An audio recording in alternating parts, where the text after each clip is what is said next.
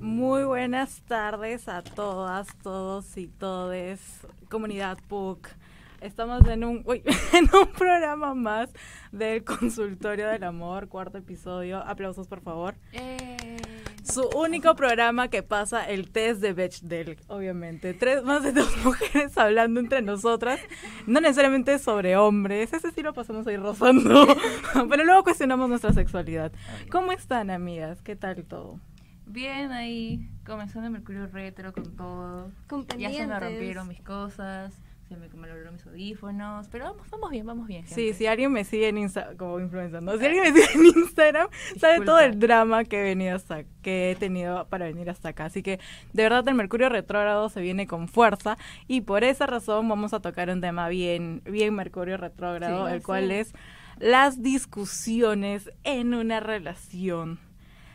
O con un vínculo, ¿no? o con un Sí. vínculo. Bueno, en una relación Un vínculo, lo que. Sexo afectivo. Sexoafectiva, exactamente. Muchas gracias, Sharon. Y nosotras estudiantes, evidente, bueno, Eva ya es egresada, bachiller, de hecho, Todavía de no Comunicación para el Desarrollo, hemos pasado por el curso de conflictos sociales y sabemos que Estamos es un capacitadas. conflicto. Estamos capacitadas, Macasi. Ah, un agradecimiento Un especial a rey. Macasi.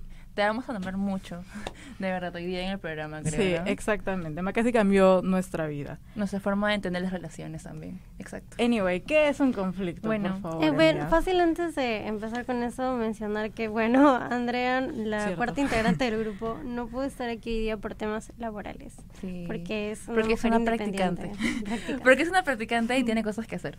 Pero hoy día somos nosotras. Y hoy día vamos a hablar sobre. Eh, bueno, vamos a hablar sobre el conflicto o nos- de nuestras perspectivas, experiencias. Como ahí vamos a hablar un poco de los conflictos que hemos vivido cada una en nuestros, en nuestros vínculos. Reviviendo el trauma. Exacto, siempre en este programa se revive el trauma.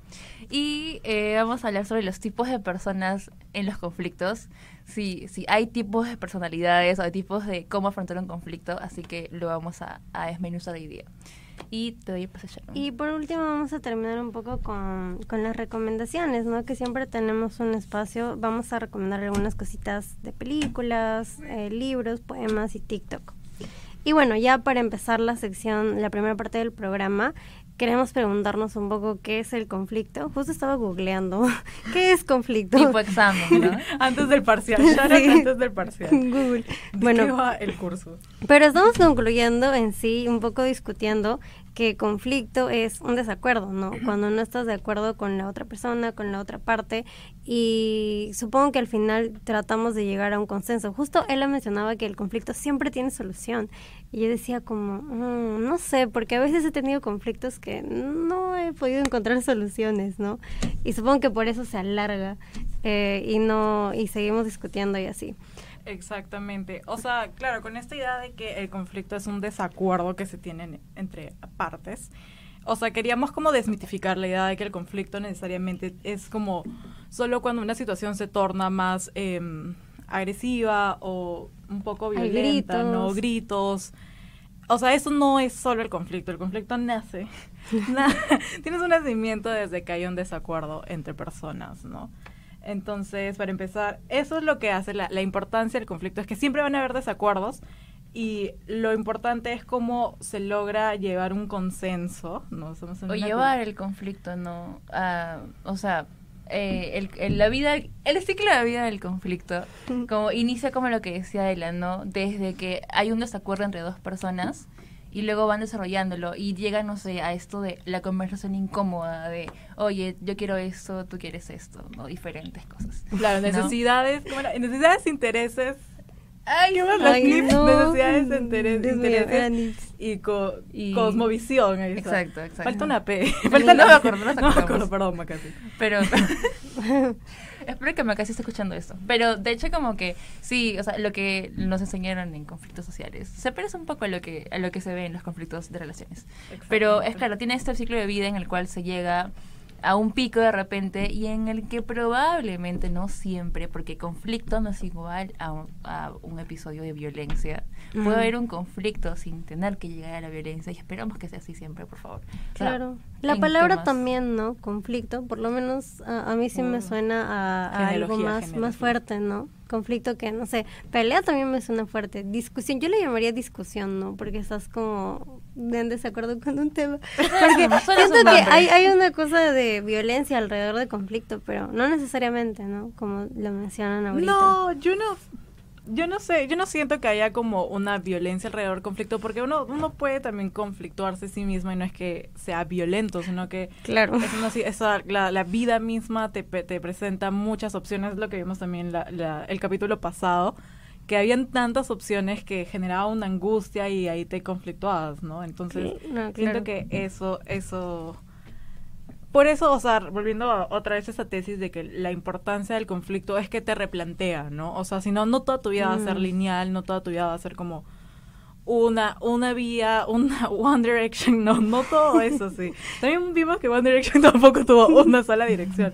Entonces siento que, que por eso es necesario, es humano, ¿no? Es, es importante, pero yo siento que como nuestros padres, los boomers, no nos han como enseñado cómo llevar un conflicto y por eso siento que estas generaciones, millennials, la generación de cristal, los millennials, centennials, post-centennials, hay este, sí hay post-centennials Sí, y están entre nosotros. Ay, Dios. Toda esta generación eh, puede llegar a atender o, o querer resolver el conflicto muy rápido porque hay una ansiedad de resolverse ya y hacerlo ya, ya, o evitar el conflicto completamente, ¿no? Ahí, ahí adivinen quién, quiénes son los que aquí, ver, quiénes son que, las que evitan el conflicto, quieren resolverlo ahora mismo. Claro, y, y ahí creo que vamos a hablar, hay que hablar un poquito de por qué es importante el conflicto en la relación. O sea, por qué es importante afrontarlo y, y bueno, eso, ¿no? Porque desde Sí. tu experiencia, de repente. Pero me, me gusta eso, me gusta eso de que el conflicto te hace avanzar, ¿no? Porque Mm, sí. me imagino que es como que, claro, o sea, en mi experiencia encuentras algo que, que tal vez no habías hablado nunca, ¿no? Y te pones a conversar y están en desacuerdo. Y es como también conocerse, ¿no? Porque tal vez Ah, si no hubiera un conflicto, nunca sabrías cómo actuaría la otra persona si estuviera en desacuerdo contigo, ¿no? Y ahí estamos hablando también de, otra vez, lazo y ojos marrones. Ay, de nuevo trayendo el lazo. Sí, Claro. porque decía, nunca discutimos. Claro, porque con su nueva relación nunca discute, ¿no? Y es como que chévere, pero Claro, todo está bien si no discutes, en serio. Sí, ahí está, hay un mito también que yo he escuchado mucho eh, en mi familia, en las familias, ¿no? En las conversaciones de tías, donde dicen que, ay, pero si una pareja no discute es porque algo raro hay ahí, ¿no? Y es como... Ah, pero otra también- cosa, ¿no? Ajá, mm, dudoso. y es como que, o sea, yo entiendo, claro, y, y mi tema va en que yo entiendo que hayan parejas que no lleguen a un punto donde se gritan y, y pasan cosas feas, no sé, como que se dicen cosas feas. Pero yo sé que, a- o sea, hay parejas que sí logran pasar esta, estas diferencias y no les llaman eso como conflicto ni discusiones porque, como bien Sharon dijo en un momento, hay toda esta Carga. base o carga, Carga. ¿no? Donde se, se estigmatiza el conflicto y hay un, uy, sí, he puesto. Estigmatizar.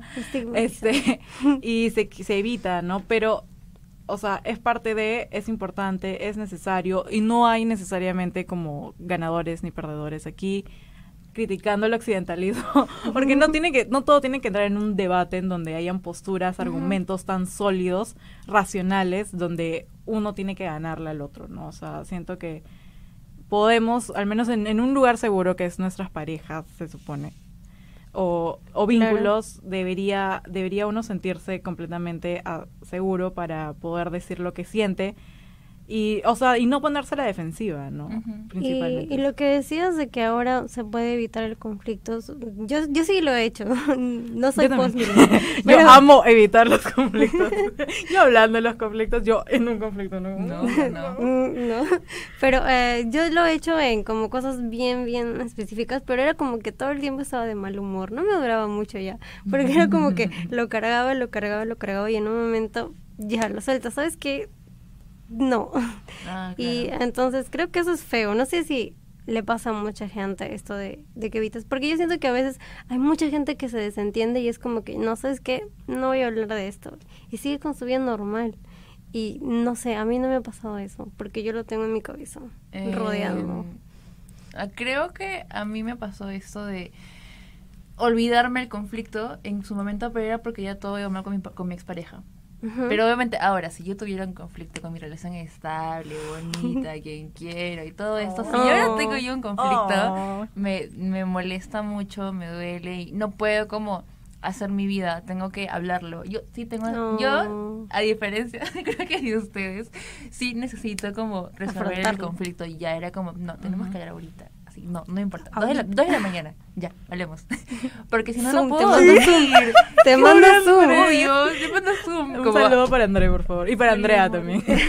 Andrea, Andreas y Andrea. Pero es que de verdad si no, no puedo dormir, si no, de- es como esto de me siento enferma. No, pero Ah. sí, es el dolor físico, sí. es un- sí. se se- se- creo que lo trans como lo, lo transformo en ese dolor como de molestia de, de se molesta con mi flaco o lo que sea Ujú. lo transformo en un dolor físico y es muy fuerte en mí entonces por eso yo sí necesito como resolverlo ya porque no puedo trabajar no puedo hacer mis cosas estoy triste me duele la cabeza x cosas entonces en mi caso sí es importante por ejemplo y, Sí. y de repente ahí hablándolo de para mí se resuelve un conflicto cuando lo hemos resuelto hemos hablado y le doy un abrazo porque si no le doy Claro. un abrazo para mí es muy difícil como a mi flaco no como resolver el conflicto Claro, ¿cómo o se sea, claro, esto iba más por la parte de que, bueno, hemos pasado tres años de una gran pandemia y todo se ha virtualizado, bueno, al menos para las clases medias.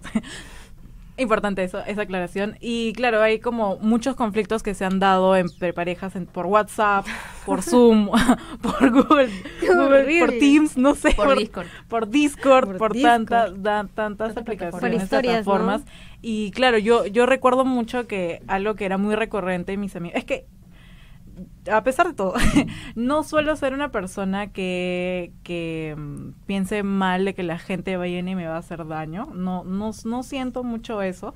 No trato de andar a la defensiva. Obviamente Mm. en algún momento lo habré hecho porque soy un ser humano, pero no trato de andar a la defensiva. Entonces cuando se leen mensajes, o sea, al menos en WhatsApp, en chats, hay formas muy diferentes de, de entenderlos, ¿no? Y eso, eso siento que ha generado muchos problemas. O sea, por ejemplo, yo ve, yo leía un mensaje y decía, ah, ya, como todo tranqui, ¿no? Pero no sé, como mis exparejas o alguna amiga habrá pensado que yo se lo estoy recriminando. Entonces siento que, Ah, al menos en el internet, en el ciberespacio, en la virtual. Sí, es difícil. ah, mi brazo. Este, tenía que, o sea, es muy difícil cómo entender las formas en cómo se dice algo. Por eso siento que Eva dice que es muy importante, ¿no? El Claro, abrazarse. pero y es porque mi, mi, mi pareja y yo estuvimos seis meses virtuales, o sea, Ajá. solamente virtualmente porque pandemia, no nos habíamos visto, y en ese momento tuvimos conflictos, y para mí era como ya los resolvimos, pero no, no sé, era No terminaba. Sí. Bueno, entonces, siguiendo con estos temas de los conflictos, nos vamos luego a una pausa y volvemos Con los para seguir. de personas en el conflicto. Exacto, para seguir hablando de peleitas. ya volvemos.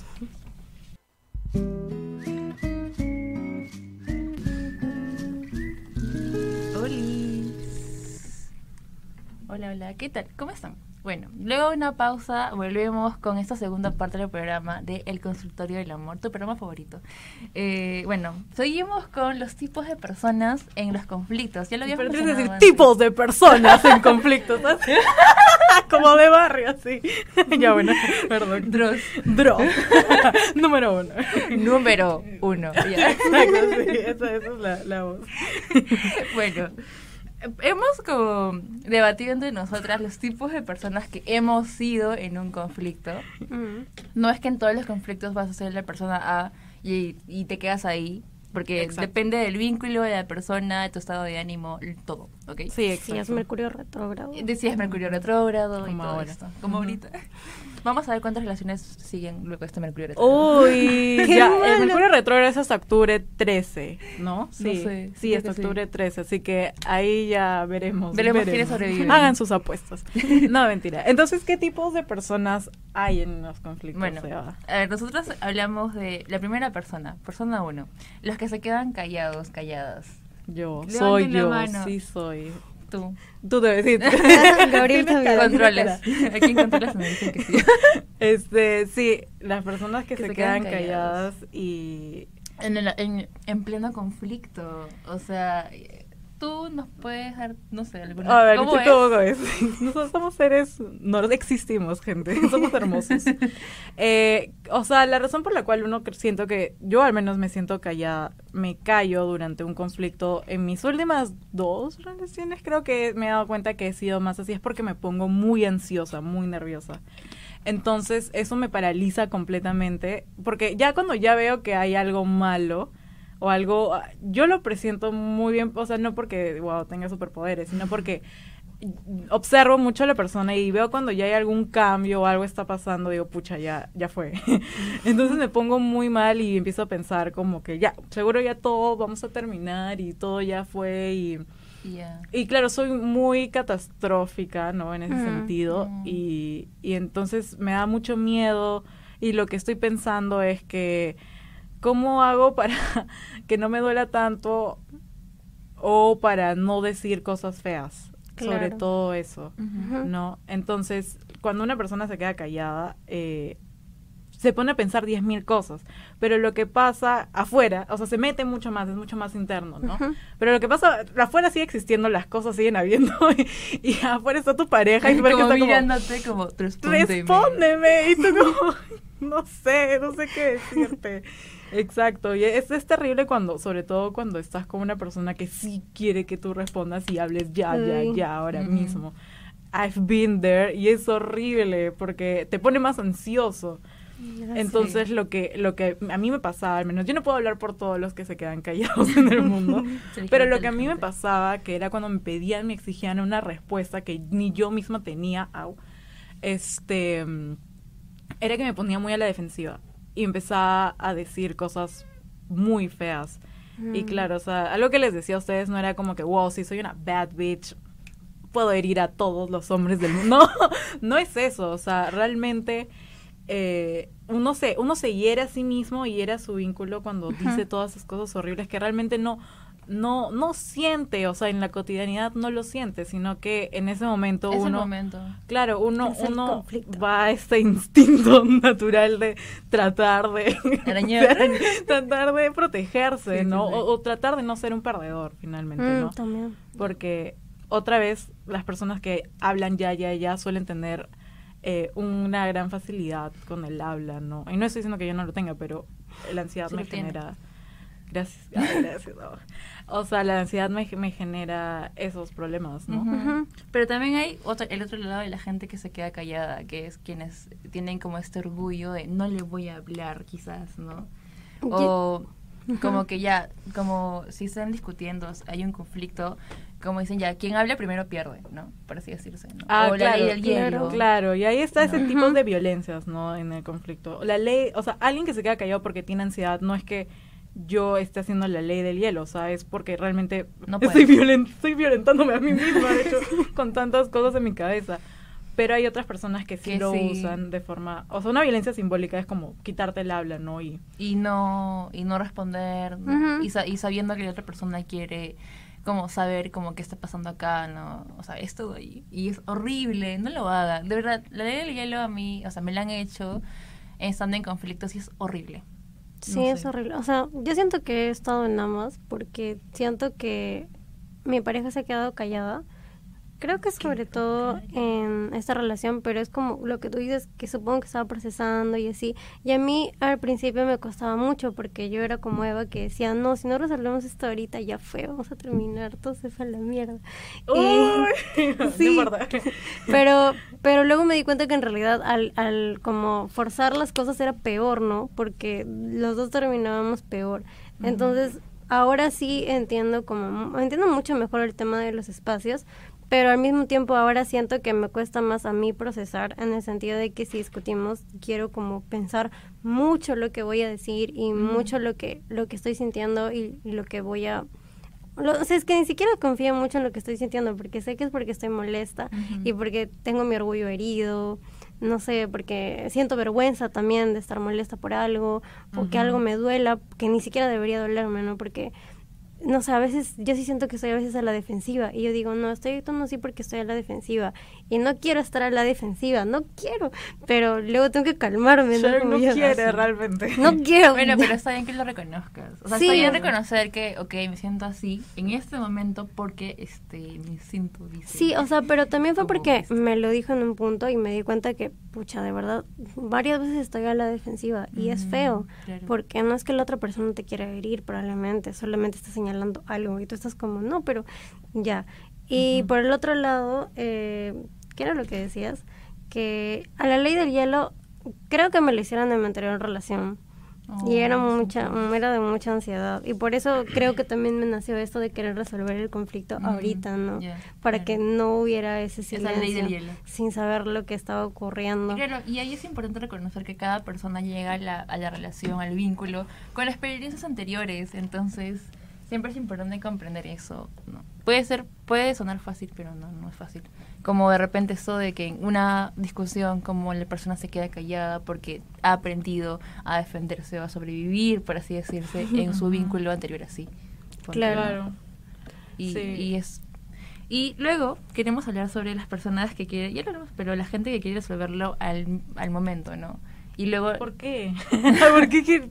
Me es mi pregunta, ¿por qué? Yo, o sea, sé que hay dos tipos de ansiosos, los ansiosos que quieren hacer todo antes y los que procrastinan. Yo estoy en la segunda parte, o sea, yo procrastino todo, eso está muy mal, me genera muchos nervios, ansiedad, eh, inseguridades, etcétera, angustia, etcétera, etcétera, etcétera, todos los males actuales. Pero nunca no, no logro terminar de entender a la gente que quiere hacerlo antes. Como, ¿qué, qué está pasando? Porque yo soy Sí. así. Sí. Es que, no sé, como ya te dije, cuando, cuando me peleo me da ansiedad y no resolverlo y lo siento muy físico. Entonces, yo en mi, en mi aprendizaje es como que si lo resuelvo antes, me voy a sentir mejor antes. Si me demoro más, me voy a sentir peor más tiempo, ¿no? Entonces, Claro. Eso sí como que eso ¿no? Pero no hay ningún punto, No sé. o sea, en ese en ese momento en el que te calmas, dices, Sí, claro. Sí, o sea, sí, pero sí, ¿por qué no, sí. tien- no, ¿por qué no te das ese tiempo? Yo me doy ese tiempo. O sea, me lo doy. Pero dos minutos. Sí. Yo dos semanas, Eva, dos minutos. Soy Tauro. Ok, ok. Soy sí, es que mm, no sé, o sea, siento que últimamente cuando he discutido con mi pareja, sí como le he dado más importancia a esperar, como calmarme, porque yo sé que si lo, porque ahora sé que si lo digo en ese momento puedo también decir cosas hirientes como tú lo mencionabas y lo último que quiero es herir a mi pareja, o sea, no. Exacto. Sí. Entonces, eh, ahora sí como pienso como antes de hablar más. Antes era como vomitada, como, "Ah", Sí. ¿no? como todo lo que tenía que sea, decir. No es que me lo haya dicho a mí, sino que, claro, sí, así Sí. se siente, ¿no? Como, Y, y como luego... si ladraras. Ajá, como ladrar, literal, es como, ¡ah! Ya, Los y- insultos son feos en las discusiones. Sí. O O, o- sí. Eh, Eh, una de las cosas que duelen en las discusiones son los insultos, o traer cosas del pasado también. ¿no? Ah, que te reclamen cosas, ¿no? Sí, Exacto, sí. sí. Eso es terrible. Pero ¿sabes qué? Algo que yo sí quiero volver a, a- Algo que quiero otra vez traer a la mesa es esta idea de que el... Una vez vi un programa que ya se canceló en Netflix que Mm. era The Midnight Gospel. Mm. Y era, claro, era sobre cómo hacían un, eh, un podcast en diferentes dimensiones. Como aquí. y claro, algo que decían en este podcast era que la fe- el, el amor era cuán feliz puedes hacer a otra persona, ¿no? Entonces, bajo esta idea, si, si todos comprendiéramos eso, quizás pensaríamos dos, tres veces Oh. antes de, de realmente venir y decir algo que Claro. sabes que puede ser hiriente. O, o contestar con, cuando estás todo ansioso o nervioso, ¿no? Y que termine siendo muy hiriente. Porque finalmente esa, esas formas de verdad lo que lo único que hace es, es romper un poco más el, el vínculo, ¿no? Que se tiene. Y ese camino de la reconciliación, de todo, es, es largo. No digo que no se pueda, solo digo que tampoco es que sea propio de nuestra de nuestra cultura al menos al menos en Claro. el Perú pregúntenle a la Bueno. pregunten no mentira no no voy a No, hacer ese no vamos a ir por ahí. Pero sí, o sea, claro, y ahí como trayendo un comentario que nos han hecho en el grupo, en, la, en la transmisión. Ay, lo perdí. Mientras va buscando, yo quería comentar que eh, también es como, eh, una vez que pides perdón, siento que algo se suelta. O por lo menos yo siento que una vez que, eh, ya, si no nos estamos hablando en ese momento, eh, muchas veces yo digo, ¿cómo dices? No, voy a esperar que me hable. Pero luego digo, no, si voy a esperar que me hable, no es porque ahorita no pueda o esté ocupada, sino porque quiero que lo haga primero. Pero me doy cuenta que en realidad cuando yo digo lo que siento, cuando puedo decirlo, ya como estoy tratando de dar un paso a buscar una solución, ¿no? Porque yo quiero, porque porque de verdad quiero tratar de solucionarlo. Si necesito más tiempo, bueno, me tomaré más tiempo, pero si yo siento que puedo empezar, sí trato de empezarlo, porque la conversación sobre todo, y me doy cuenta que ya sí, ¿sabes qué? Tal vez yo la cagué, y digo, sí, la cagué, lo siento mucho, pero quiero que hablemos. Y sí, pues, Genial. Bueno, no sé cómo cerrar este esta parte del programa porque siento que hemos hablado como cosas bien densas. Hoy día el programa está bien bien intensito, creo. Sí, sí. Sí, sí, Pero sí. seguimos con más. Seguimos con más. Ya volvemos.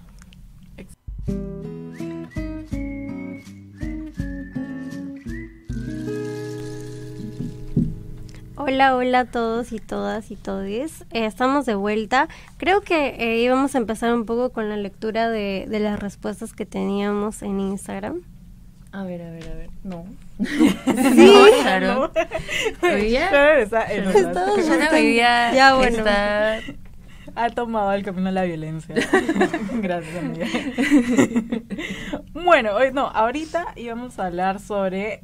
Depende, o sea, a veces uno dice, no, yo soy una persona introvertida y bueno, voy a ser así en las discusiones o, o hay veces, generalmente a veces una persona es introvertida y extrovertida a la vez. Mm. Entonces va a depender mucho de con quién discutes, es cómo vas a, a actuar en una discusión, siento yo. Entonces, claro, yo le venía y le reclamaba a Eva, Eva, mía, ¿por qué, ¿por qué quieres solucionarlo tan rápido? Pero algo que también estaba pensando mucho escuchándolas y escuchando, o sea, y que también recordando mis antiguas relaciones, eh, escalofríos, este, era que no, o sea, tampoco me puedo como decir, ay, bueno, yo soy una persona que me quedo callada y al menos tienes que respetar que yo me quedo callada. Porque la otra persona también debe entrar en, un, en una ansiedad y en, y en una impotencia, ¿no? De, y el, y el enojo se debe empezar a acumular porque no puede hablar, no puede decir nada, no hay una, no hay un interlocutor, ¿no? Detrás. Entonces, me reviras y te ríes. Entonces yo Es que siento yo que, es también... tú hablas y yo recuerdo cosas. Claro.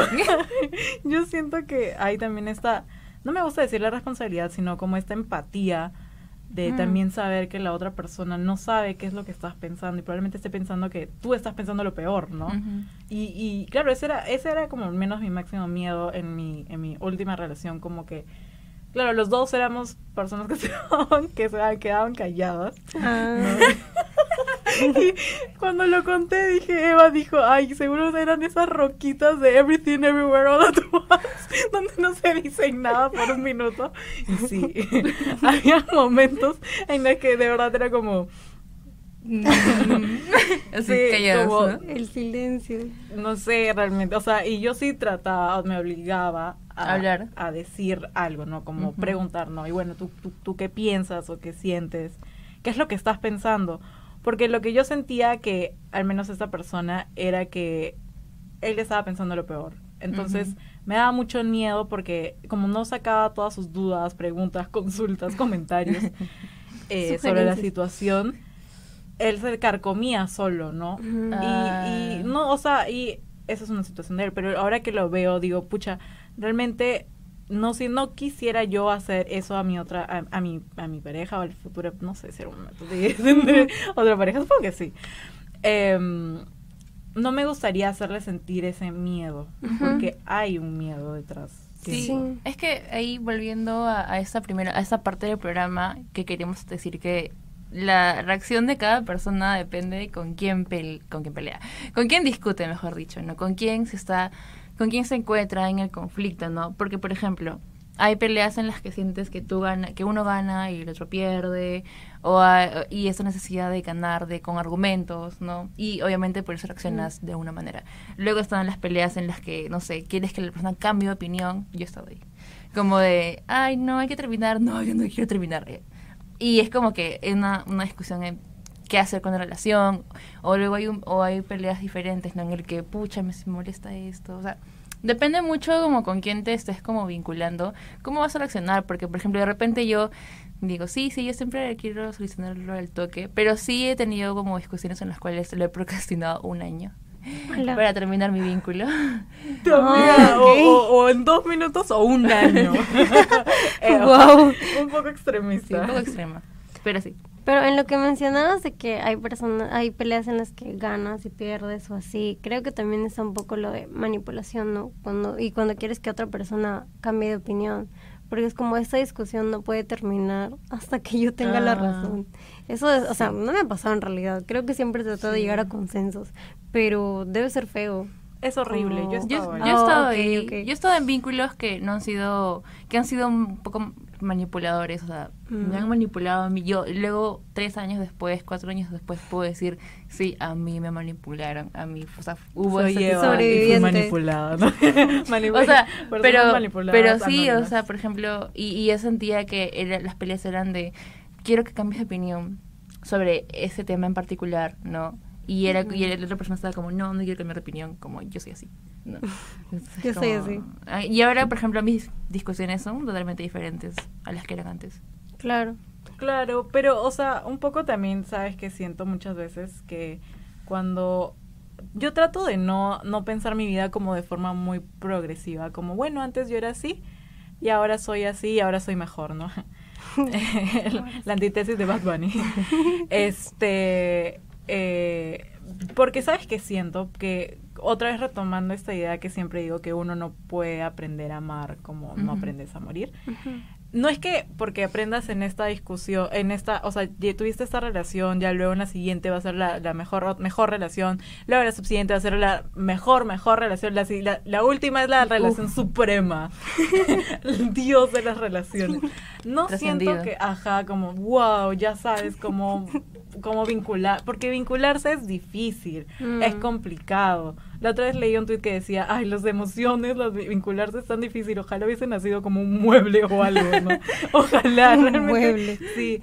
Entonces, eh, no es que, yo siento que no, no es porque en la siguiente relación, no necesariamente va a ser mejor o va a ser peor, solo siento que es adentrarse a un nuevo mundo, una nueva forma y también redescubrirte tú mismo, ¿no? O sea, si antes yo era la persona que solo se quedaba callada, sentía que en la siguiente relación eh, Tomabas yo más- tenía que tomar un poco más la batuta de, oye, esto, esto me está pasando, tantear un poco más de hacerlo, no sentir que, oye, es tu culpa o algo así, porque yo también sentía que mi anterior relación sí un poco era como, ok, lo voy a arreglar todo, todo, ya, ya, esto va a estar mejor.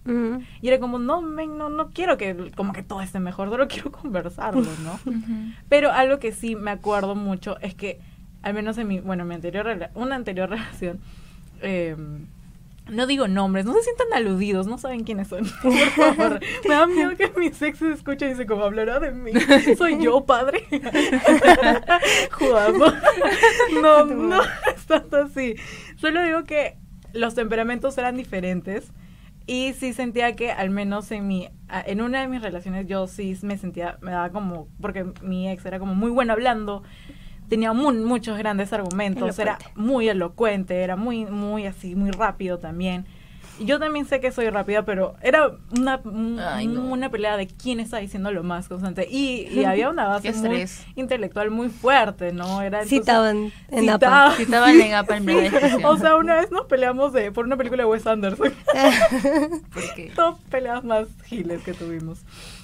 Pero yo recuerdo que en mi última relación en ningún momento me sentía ansiosa, por ejemplo, de hablar. o sea, Mm, claro. me sentía tranquila. Pero, o sea, A pesar justamente... de que incluso cuando ya estábamos terminando me sentí muy tranquila. Claro. Y eso fue raro para mí. Claro, yo sí siento que tienes razón en esta parte, o que sí entiendo esa parte de que eh, no necesariamente vamos acumulando conocimientos, pero sí creo que vas cambiando cosas, ¿no? O sea, sobre todo de ti misma, porque no, Sí. no vas a poder no incidir en otra persona, ¿no? Pero te adaptas Sí. y yo sí siento que he tratado de, no sé si corregir, digamos cambiar, sobre todo porque yo me daba cuenta que me sentía mal con ciertos comportamientos, ¿no? Sobre todo esta cosa de decir cosas feas en las discusiones. Porque Sí, al, por ini- al inicio yo pensaba Sí. como, no, o sea, si te insultas con tu pareja, con mi anterior relación, es como lo peor. Pero luego llegó un punto en que nos agarrábamos a insultos, así, gritos horribles, y se volvió como lo común. Sí. Ya, y luego dije como si no, si de verdad no, no, te- no discutes así con tu pareja, debe haber algo raro, ¿no? Pero luego me di cuenta que en realidad no, es como muy maleable, la gente discute de formas muy distintas y creo que personalmente no me gustan los insultos. Porque Es igual hay como- muchas formas de discutir, muchos lenguajes al discutir, como puede Lenguajes ser como con Sí. sí. no, lenguaje del amor, lenguaje de discusión. No, pero o sea, sí, no, hay, hay los insultos, hay no sé, ignorarte, no hablarte, eh, no, no Pero, sé. claro, yo siento que ahí sí hay que marcar un, un, un límite. Claro. que es como el respeto. Y una vez que se rompe ese respeto, y es algo que yo comprendí al menos la segunda vez que tuve una relación muy seria, es que ni bien se rompe el respeto, no puedes normalizar eso. No puedes, Sí. no. Y eso, y, y yo sé que ahora estamos como en el mundo de las formas correctas de hablar, eh, hablar asertivamente, etcétera, etcétera, que puede racionalizar mucho las cosas. Pero algo que sí, uno de los límites que sí quise ponerme a mí misma, al menos un, un trabajo conmigo misma o aprender conmigo misma, es que si ya en una relación se ha roto como un- el respeto, no, no hay marcha atrás ya para mí. No quiero normalizar el hecho de que me insultan o normalizar el hecho de que me digan una mala palabra, porque yo sí soy muy sensible, entonces no me gusta eso, sinceramente. Sí. Y trato yo también de, de, obviamente habré fallado, ¿no? Pero ese es como, siento que sí es bueno poner esos límites y esas bases eh, para llevar una relación, ¿no? O sea, siento que son principios, Sí, finalmente. aparte que es bien fuerte. O sea, yo sé que eh, a veces en, eh, bueno, en mi familia sí es raro que alguien diga una mala palabra. Yo aquí diciendo malas palabras, perdón mamá. Etiquetan Pero-. Lo siento. Pero en una discusión sí es bien raro, es como bien fuerte. Entonces, cuando yo llegué a ese punto, sí me di cuenta que era como, no sé, me sentía como que yo lo insultaba y lo denigraba y él me insultaba y me denigraba, ¿no? Y entonces era como, no, no volver a hacer lo mismo. Entonces sí Mm. creo que puedes como Pero aprender. yo escuchándola siento que en una discusión, en una sola discusión pasa por todas las etapas. La del silencio, la de no insultar, porque Los no creo gritos. que he insultado, pero sí, sí lloro como mal. Lloro mucho cuando, pele- Mm. cuando me discuto con mi pareja. Sí es, sí es denso, ¿no? O sea, sí es como algo chill, como bueno, hay que resolverlo. Pero sí es como bien fuerte, es como si yo lloro. No hablo y lloro. Y me pongo en un sentido de no me puedo mover, como... Y es muy... Porque yo, como de nuevo, siento el, el dolor, el- la pena muy físico. O sea, creo que eso Ujú. es algo que tendría que... Quiero trabajarlo como conmigo misma, ¿no? Porque ese, no sé qué tan bueno sea, no sé. Y tú, tú decías también eh, cuando estábamos haciendo el programa que tú lo que hacías era romper el silencio con una broma, ¿no? Como en un Ah, momento solemne. Claro, una de las El- cosas que pasa cuando eres así de nervioso, ansioso, ansiosa, eh, es que yo no puedo mantener tampoco tantos momentos solemnes, tantos momentos serios en ninguna situación. O sea, ni siquiera cuando me estás diciendo algo lindo. probablemente- ah, o sea, cuando, o, no sé, la vez que me pidieron para estar, yo dije, no, jaja. y me empecé a reír. ¿Y qué? Y yo, "Es una broma. Y, y así a ese punto porque siento que no, no puedo aceptar esos tanto tiempo tanto tiempo serio. Hay mucho patrón, patrón, romper el patrón en mi vida, tiene que ser así. Entonces, lo que pasa, lo que me pasa es que cuando estoy en una discusión, como estoy tan nerviosa, hago un chiste, ¿no? Y para romper toda esa tensión entre ambas partes y algunas veces me ha pasado que lo aceptan como ajá, gracioso. ¿Cómo reaccionan? Y otras veces sí es como, ¿cómo puede ser que no te tomes esto en serio? Que no sé qué cosa. Y yo como, no, lo siento. No lo sé. O sea, yo recuerdo que la última vez que, que cuando ya estaba en ese conflicto de que para terminar, Ujú. O sea, ya la otra persona estaba muy segura, ¿no? Mm. Y yo estaba muy triste y todo estaba en un ambiente muy cargado, tristeza y no sé, seriedad, ¿no? Y yo solo recuerdo que dije algo así como, bueno, pero al menos ya salió el álbum de Rosalía. y él como, como, no. Y yo como lo siento. Como para que te Sí, acompañe. claro, ajá, como... Y luego nos Oh. vimos, me acuerdo, y estábamos cantando el álbum de Rosalía. Exacto, sí. Exacto. Yo, y entonces eso también es otra forma, ¿no? De, de ser en las discusiones, perdón.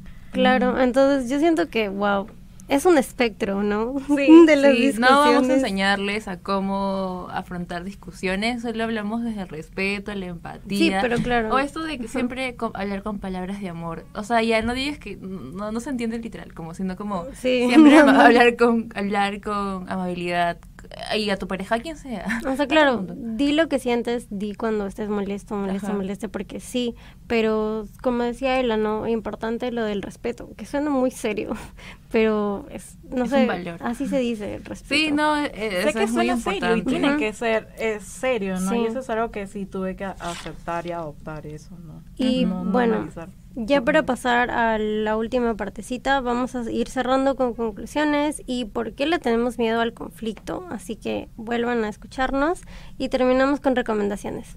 Ya volvemos.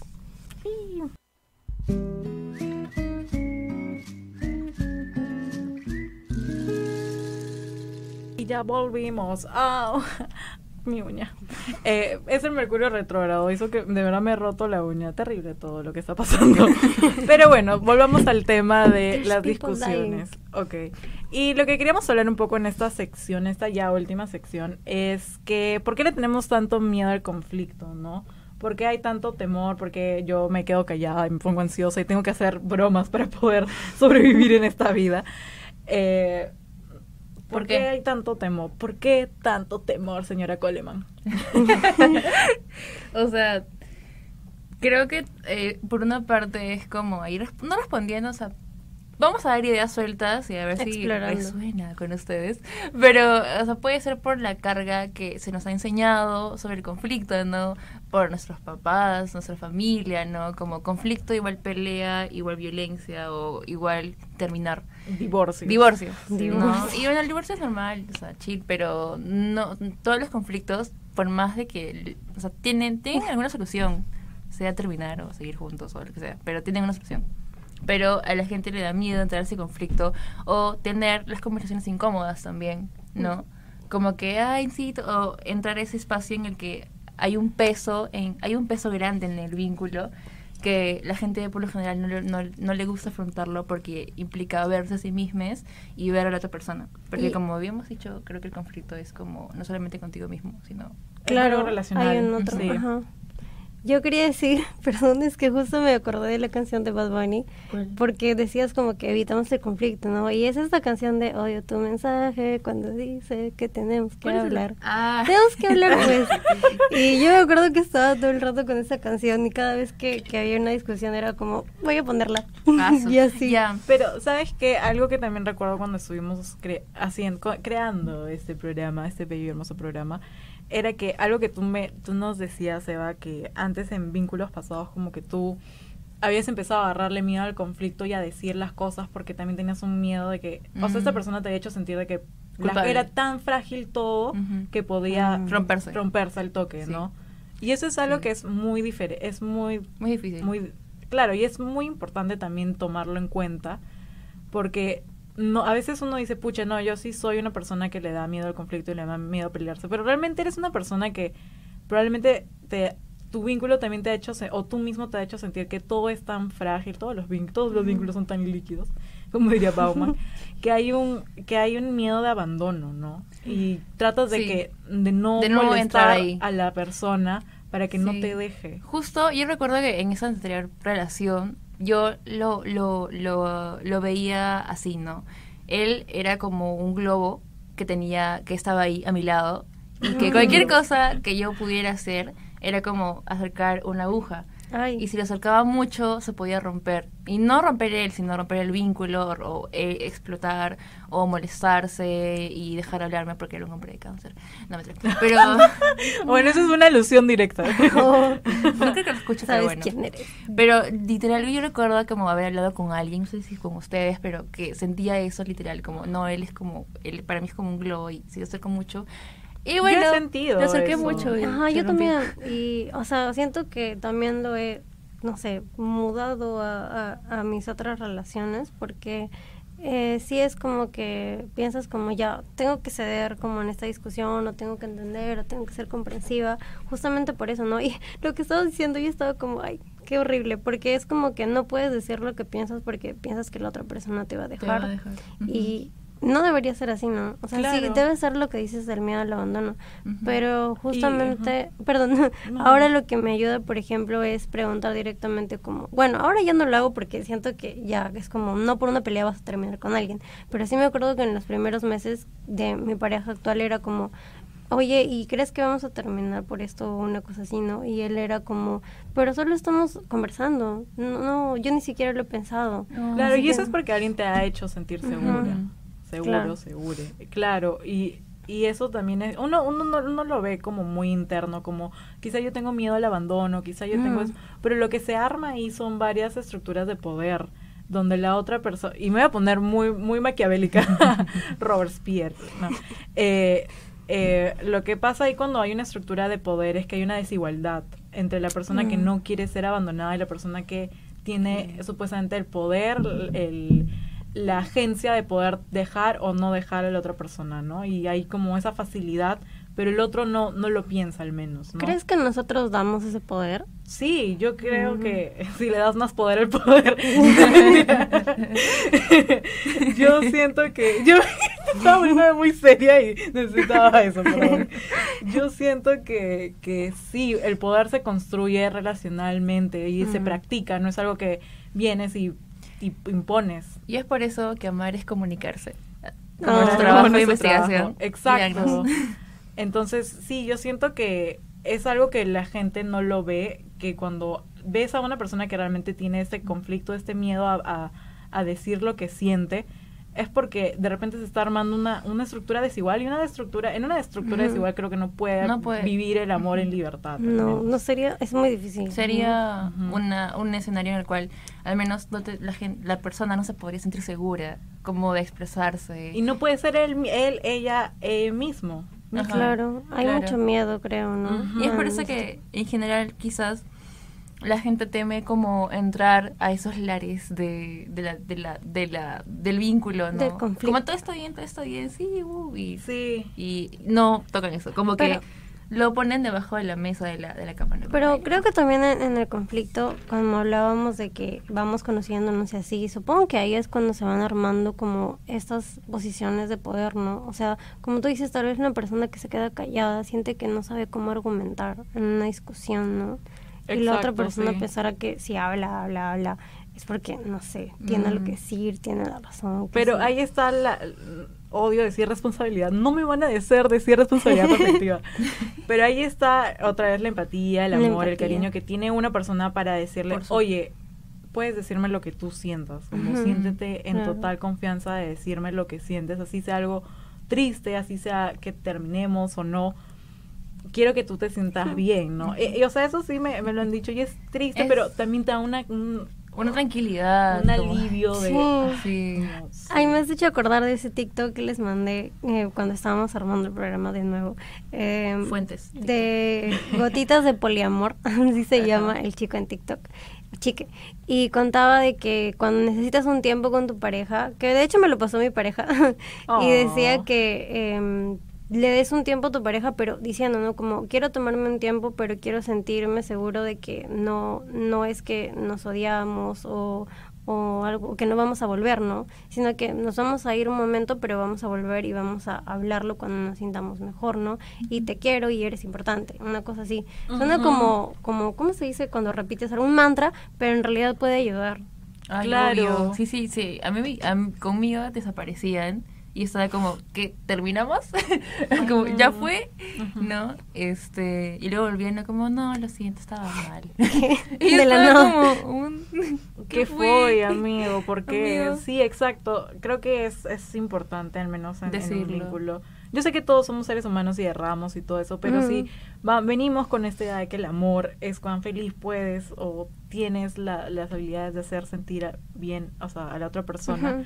Creo que lo mínimo que puedes hacer es hacerlo sentir tranquilo, seguro, de que, de que no lo vas a dejar o que nada, o que las cosas no van a ser malas, no tienen que ser malas. ¿no? En sí. Exacto. Así es, amigas. Entonces, ¿con qué terminamos este programa? ajá, eh, bueno, ahora sí pasaríamos al tema de las recomendaciones, ¿no? Las Pero, güey, o sea, como los, los- tus tres, tus tres síntesis. Tus tres. Ay, ay, ay. Tu- tus O sea, ¿con qué conclusiones finales. Yo diría este, que cada vínculo es diferente, siempre hablemos con palabras de amor, con empatía, eh, y que no se aprende, como, como lo que decías, que es bien bonito, no se aprende a Mm. amar, ¿no? Y en ese sentido tampoco aprendes a, a, a, este, a estar en una, en una discusión. ¿no? Claro, tampoco Cada aprendes a pelearte, diferente. No, no aprendes a pelearte. O sea, ah, claro, ¿no? O sea, sí, sí. Y que tienes que hacer sentir, ten- tienes que, tu, tu relación tiene que ser un espacio seguro para que puedas ser Mm. libre y puedan sentirse bien ambos. Y si no ambas. es un espacio seguro, Ahí, ahí, ahí hay un ojito que tienes que darle. un Ojo red con eso. Ojo con eso. Ojo con sí. La manipulación de los piscis. Mentira. y bueno, ahora sí, ya vamos a terminar, pero no sin antes recomendar no, lo que siempre ha- hacemos nuestros libros, series, no nuestros, sino lo que... Mm, no. libros, series, películas, música. Ya, Yo, yo quería recomendar, bueno, todo en todas partes al mismo tiempo, por cómo el personaje del esposo, como no me acuerdo su nombre, eh, afronta el conflicto. Es Ay, demasiado sí, chévere. Vean, si no lo han visto, por favor, véanlo, porque va con todo lo que hemos dicho: palabras de amor, respeto, ¿no? Eh, empatía. Y 30 de Adele. Es un álbum que me gustó mucho, pero o sea, sé que es muy lejano de repente a nuestra edad, porque Adele es una mujer ya mayor que pasó por un divorcio con un hijo, y, y el, pero el, álbum- el álbum de principio a fin es hermoso. Es más, ella dijo después de Spotify como, no lo pongan en el aleatorio, quiero que sea del inicio a fin, que la gente escuche mi álbum así, en orden, Guau, es hermoso. concepto. Es lindo. Y, y creo que decías que todo en todas partes al mismo tiempo iba a pasarlo en ese book, ¿no? Sí. Sí, va a estar en ese ver, hasta este hasta el domingo. 19. Domingo, domingo, domingo. No, hasta el 19 de Ah, septiembre, hasta el 19 de septiembre, no vayan Así a que sí, yo, yo creo que voy a ir porque todavía no lo he visto. Y todo el mundo dice cosas chéveres Vamos a verla. de eso. Todos los días. no me importan mis clases. Sharon, ¿tú qué recomiendas? Yo en realidad no estaba muy segura porque siento que no me he adentrado mucho en referencias culturales sobre conflicto. Es que no hay, no se habla, o sea, no sé. O sea, sí hay, pero... Yo sí tengo no sé. algunas. No sé si eres Tengo- varias. tengo unas Sí varias hay, sí hay. recomendaciones. No sé. Saca su Eh, lista. sí, mi lista. no, no puedo existir si es que no he visto algo, algo pop para poder comprender mi vida. Yo voy a recomendar Blue Valentine porque de hecho toda la Ah, película sí, sí. habla sobre una la pelea de estos esposos, pero desde, desde que se conocen, todas las cómo cómo es que las peleas pasadas vienen a su a su a su contexto actual que ya están casados, eh, eh, hastiados un poco de ellos mismos con sus hijos, ¿no? Y siento que es una es un gran ejemplo de cómo es que la, la- los problemas pasados se van formando como una bola de nieve y vienen hacia tu realidad. Es bien lindo. Luego también Gotitas de, De Poliamor. Poliamor. Es un gran. TikToker, Instagramer. Deberían seguirlo. No lo tomen todo tan a pecho como reglas, pero es algo que te cuestiona mucho. Y antes del anochecer, yo ya recomendé antes del atardecer, antes del amanecer, vean antes del anochecer porque toda la peli es una discusión y, y es muy bacán como es que se mantiene también el respeto muchas veces en esa discusión y eso a mí me parece bien interesante en, en esa peli. Y por último, Back to Black, que si bien es como post-breakup, ¿no? De Amy Winehouse, creo que ella hace muchas alusiones a, a cómo es que se peleaba con una persona que ella sentía que tenía poder sobre ella misma. Mm. Y es súper fuerte. Entonces yo siento que sí hay que ser un poco más abiertos en, en cómo es que sientes que la otra persona de repente tiene más agencia que tú en tu vínculo y no terminen como Amy Winehouse. No, anyway. por favor. Bueno, terminamos este programa. Terminamos Bye. este programa extrañando mucho a Andrea Relucea. Andrea. Me- te juro que sí, he sentido Sí, el vacío, el vacío y lo he abrazado. No, ha sido muy Falta raro. una voz aquí. Falta Sí, una- sí. faltaba Sí. una voz y la, y la que me acompañaba en los chistes. Rayos. Sí, y la que hacía muy bien enganche de las recomendaciones, pero de verdad este ya viene, se ha ido a hacer cosas de adulto como tener reuniones de trabajo y nada, el siguiente capítulo va a venir con más fuerzas y ganas. Bueno, Más chismecito. y Sí. más chismecito. Como Entonces, siempre. muchas gracias a todos, todas, todas si nos han escuchado y espero que nos escuchen luego. Chao. Bye. Au. Síganos Chao, en nuestras redes y en las redes de Radio Zona Book. Nos vemos. Ay, eso lo dice Andrea. Yo ven.